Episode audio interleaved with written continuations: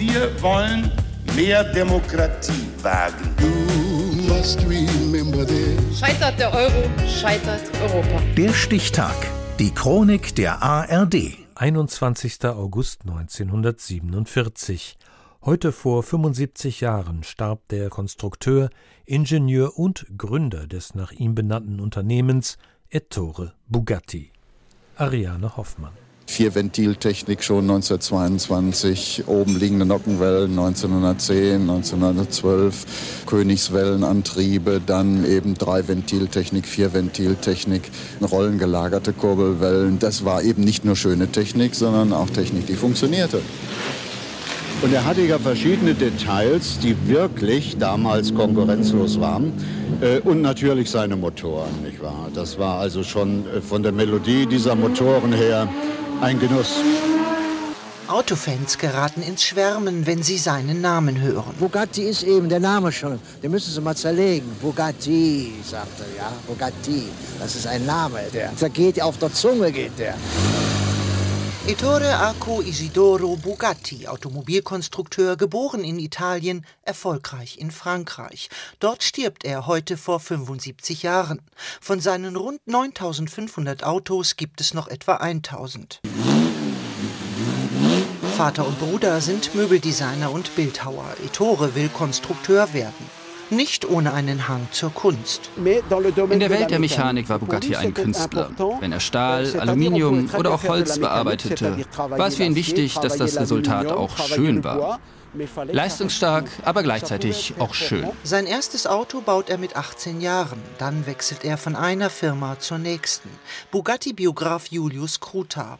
Er arbeitete von 1907 bis 1909 für die Firma Deutz. Die Kölner Firma ist damals der größte Motorenhersteller der Welt, Bugatti ein aufstrebender Jungkonstrukteur.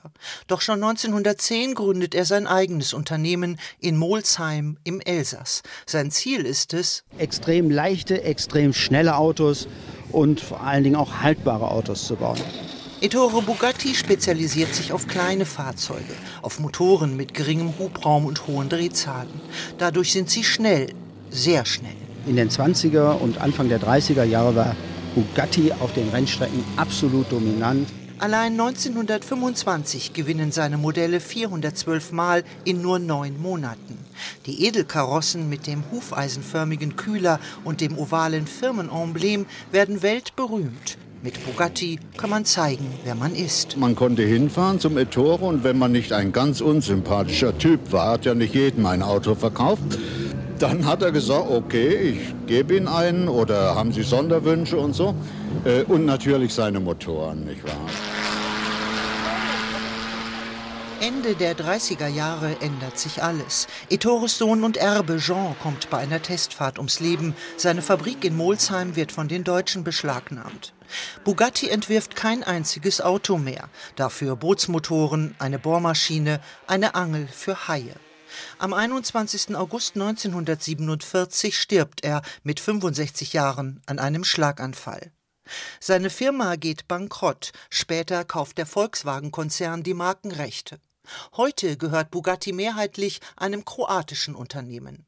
Aber der Glanz vergangener Zeiten ist nicht mehr da, so ein Bugatti-Fan. Macht natürlich auch die Faszination aus, dass Ettore Bugatti seine Kreation wirklich von der Pike auf selber entworfen hat, gebaut hat und als er starb, ähm, im Grunde genommen damit auch Ende war.